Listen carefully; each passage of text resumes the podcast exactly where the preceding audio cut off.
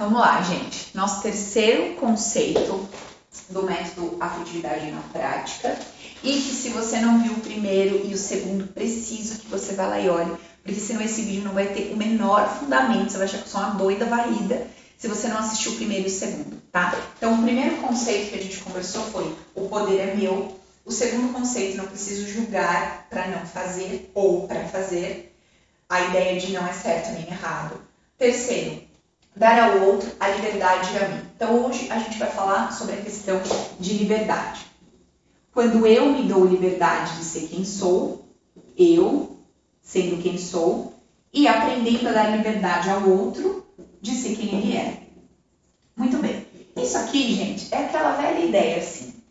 Ah, alguém liga para você e você não tá afim de conversar com aquela pessoa, ou tá corrido, ou qualquer coisa, aí você pega e vira para alguém que atende telefone, fala que eu não tô. Tá, vamos lá, vamos entender isso daí. A pessoa fala, ah, fulana, ela não tá, ela tá no banho, tá, tá, tá. Liga depois, ou ela te liga depois. Tá. Por que, que a gente age dessa forma? Então, dentro desse, disso que eu acabei de contar para vocês, que dinâmica que a gente percebe? Primeiro, a pessoa me ligou. Então tá, alguém me liga. Então, tem alguém aqui executando e tem eu aqui. Então, eu sou a pessoa que recebi. Essa pessoa ligou, fez uma ação, tá? Beleza. Eu recebo a ação. Primeira coisa, eu não me sinto livre para reagir a esta pessoa do jeito que está no meu coração. Então, qual é o jeito que está no meu coração? Qual é a minha vontade? Agora não dá para falar, depois eu falo, por exemplo. Então, agora não dá para falar, agora não, não tô afim, agora não dá para falar. Essa seria eu respondendo de acordo com o que está no meu coração. Agora não dá para falar. Quando eu me sinto livre dizendo agora não dá para falar, eu devolvo para essa pessoa alguma coisa. Eu enviei uma informação para ela, agora não. Quando essa pessoa recebe a minha resposta, será que eu estou disposto a dar a ela o direito de me devolver isso aqui do jeito que ela bem entender? Ou será que eu assumo um papel de dizer assim: eu tô dizendo para essa pessoa alguma coisa e tô esperando que por causa dessa minha atitude ela responda de um jeito a me deixar confortável. Presta atenção. Então tá, a pessoa me liga, eu falo, não tô afim de, não dá para falar, mando para ela de volta, não dá para falar. Ela vira e responde assim para mim: vá se lascar. Você nunca tá disponível para mim. Sempre que você precisou, eu tive aqui. Mas hoje que eu estou precisando de você, não dá para falar. Você está sempre correndo. Você nunca isso, você nunca aquilo. Aí essa pessoa devolve. De um jeito que me deixa desconfortável. Por que, que me deixa desconfortável? Porque ela está dizendo para mim que eu não dou atenção. Ela está dizendo que eu sou egoísta. Ela está dizendo que eu sou um amigo ruim ela está dizendo um monte de coisas para mim que eu não admito que ela diga. Como se eu fosse o dono da boca da pessoa, do sentimento da pessoa e do pensamento da pessoa. Cara, quem está achando tudo isso, essa opinião, esse sentimento, essa percepção, dessa pessoa aqui. Mas eu não estou disposto a dar ao outro o direito de ser quem ele é. Por esse motivo, presta atenção. Por esse motivo que muitas vezes eu não dou a mim o direito de ser quem sou, porque eu não estou disposto a lidar com o outro no direito dele.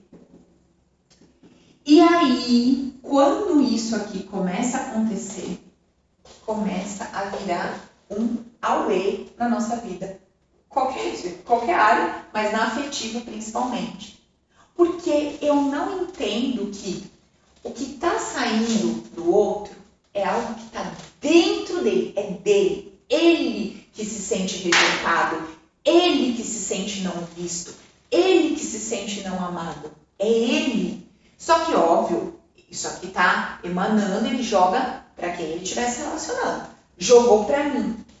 Cara, Qual seria o problema de eu dizer para essa pessoa, cara, tudo bem, te, tô te entendendo, tô te ouvindo, você tem todo o direito de sentir isso, sobre o fato de eu não querer ter te atendido. Tá certo, você quer sentir isso? Ok. Eu não acho egoísta, eu não me acho errado, comigo tá tudo bem. Você tá sentindo isso, tem todo o direito de sentir isso. Depois, se em algum momento isso que você está sentindo acabar, e você quiser falar comigo, eu tô aqui, para mim tá tudo bem. Mas não é o que acontece. Por quê? Geralmente, esta pessoa que vai receber essa ideia de você é isso, você é isso, você é isso, carrega dentro de si a ideia de que é mesmo. E todas as vezes que alguém traz isso para ela, dói, machuca, porque ela acreditou que era egoísta, ela acreditou que só pensava nela, ela acreditou, tá, tá, tá, tá.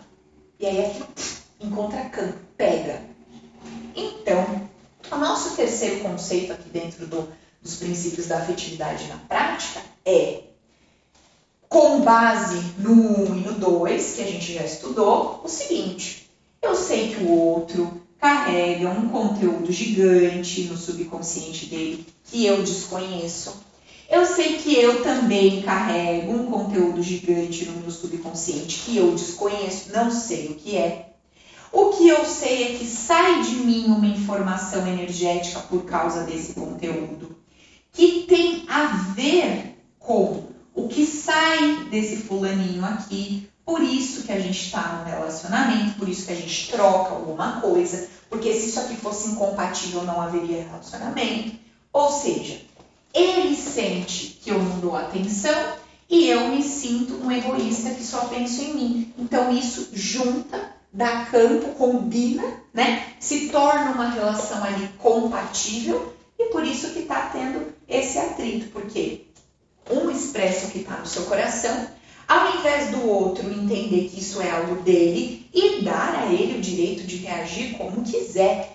Esse outro aqui não pega para si, como se esse estivesse afrontando, irritando, incomodando. Na verdade, não. É só a dor dele indo para fora e esse aqui que está sentindo tudo aquilo que está vindo, está lidando com a sua própria dor. É a bagunça toda que a gente faz na nossa vida.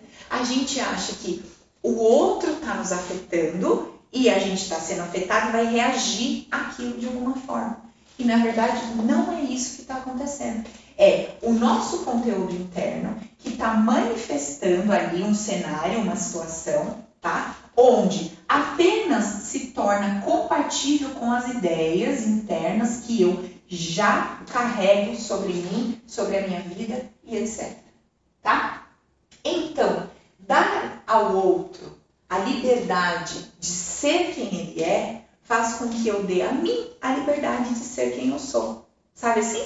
Em paz, sem entrar num, numa dinâmica de loucura.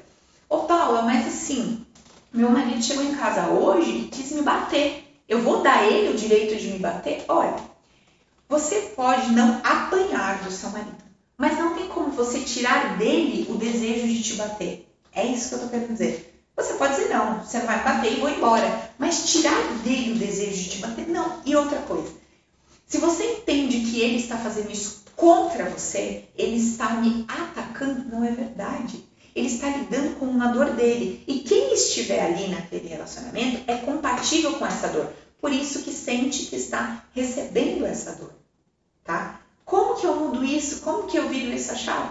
Nós vamos entender mais para frente, depois que a gente avaliar aqui os nossos cinco conceitos. Então, esse conceito parece ser muito simples, não, ok, não, imagina, entendi, tá certo, é isso aí. Eu dou a mim o direito de ser quem eu sou e dou ao outro o direito de ser quem é. Mas no dia a dia, isso aqui não é fácil de viver. A gente não quer dar ao outro o direito de olhar pra gente com a cara que ele tem. A gente não quer dar ao outro direito dele é, se comportar no trânsito como ele quer. Não. A gente quer que ele se comporte do jeito que a gente acha que é certo. A gente quer que as pessoas se comportem do jeito que a gente acha que é mais adequado, que é prudente.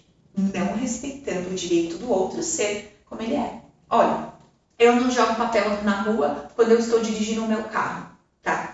Se eu passar por alguém e ver uma pessoa jogando papel, eu não preciso buzinar. Eu não preciso dizer para ele, olha, é errado o que você está fazendo. Não, eu não preciso julgar que ele está jogando papel na rua e é errado para que eu não jogue.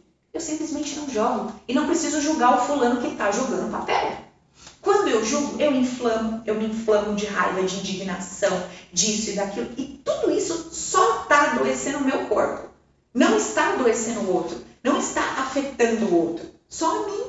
Então, essa dinâmica do não julgar, do deixar o outro, essa palavra é meio complicada, né? Deixar o outro que aí parece para vocês, tipo assim, ah, deixa o outro fazer comigo o que ele quiser. E não é nada disso que eu tô falando. Não tentem distorcer a ideia do que eu tô trazendo aqui, tá? Por exemplo, eu tô aqui. Se alguém bater na porta e falar assim, ah, eu quero entrar porque eu quero te bater. Eu não vou abrir a porta para a pessoa bater. Agora, o que, que eu vou fazer com aquilo que ela sente dentro dela, o desejo de bater? Cara, é dela, eu não sei o que, está lá dentro. Não tem como arrancar isso da pessoa. Tá bom, você tem o desejo de bater, eu tô aqui trancado, não vou abrir a porta para me bater, mas eu, tá, lida com isso, faça alguma coisa com isso. E não é pelo fato de eu não achar aquilo nem certo nem errado que eu vou deixar crescer em mim o desejo de bater nos outros. Entende, gente? Tá? Então, essa dinâmica de dar ao outro a liberdade de é, ser quem ele é, do jeito que ele acha que funciona para ele, nos leva a o segundo o segundo princípio que é o não julgamento, tá? Então isso aqui para a gente construir a nossa ideia dentro do método é fundamental, tá? Então eu vou recapitular com vocês aqui. Primeiro, o poder é meu. Ninguém tem o poder de me fazer sentir de uma determinada forma. Aquilo já está aqui dentro e já está comigo. E é por estar comigo que eu manifesto mais disso na minha vida. Segunda ideia, não é preciso julgar para não fazer aquilo. Então eu não preciso ter uma ideia de que é certo fazer isso para fazer ou de que é errado fazer aquilo para não fazer. Não, eu simplesmente fluo, fluo de acordo com as informações que estão aqui dentro, porque é o que eu vou executar. E tudo que eu enfiei aqui dentro é o paradigma vigente. Então, dentro da ideia do paradigma, eu já tenho as ideias de certo e errado aqui dentro. E eu vou tentar me conduzir por elas o máximo possível, a não ser que tenha uma força maior de uma informação muito grande, muito forte, que eu enfiei no subconsciente que vai me fazer passar vergonha, ou ir parar numa cadeia, ou ser linchado, ou isso ou aquilo, mas que eu vou honrar aquela ideia que está aqui dentro do meu subconsciente. Terceira coisa, dar ao outro liberdade e a mim mesmo. Então eu dou a minha liberdade de agir de uma determinada forma e dou ao outro liberdade de agir de fazer de uma determinada forma. Sem precisar dizer que o jeito dele é errado e o meu é melhor, sem precisar dizer que o meu é errado, certo, errado, dele é melhor, numa boa, para a gente aprender uma convivência harmoniosa e pacífica, tá? Então, assim, vamos lá, passo a passo, não chegou no fim ainda, não desespera, não entendeu nem a metade do negócio, tô só dando os conceitos, daqui a pouco nós vamos juntar todos os conceitos dentro do método. Porque se eu vier aqui soltar um método sem explicar isso, vocês vão falar que eu sou louca, beleza? Já tem gente que tá falando, tá bom? então, vamos entender aqui, falta pra gente o quarto, e o quinto que eu vou explicar e para a gente fechar os conceitos, ok?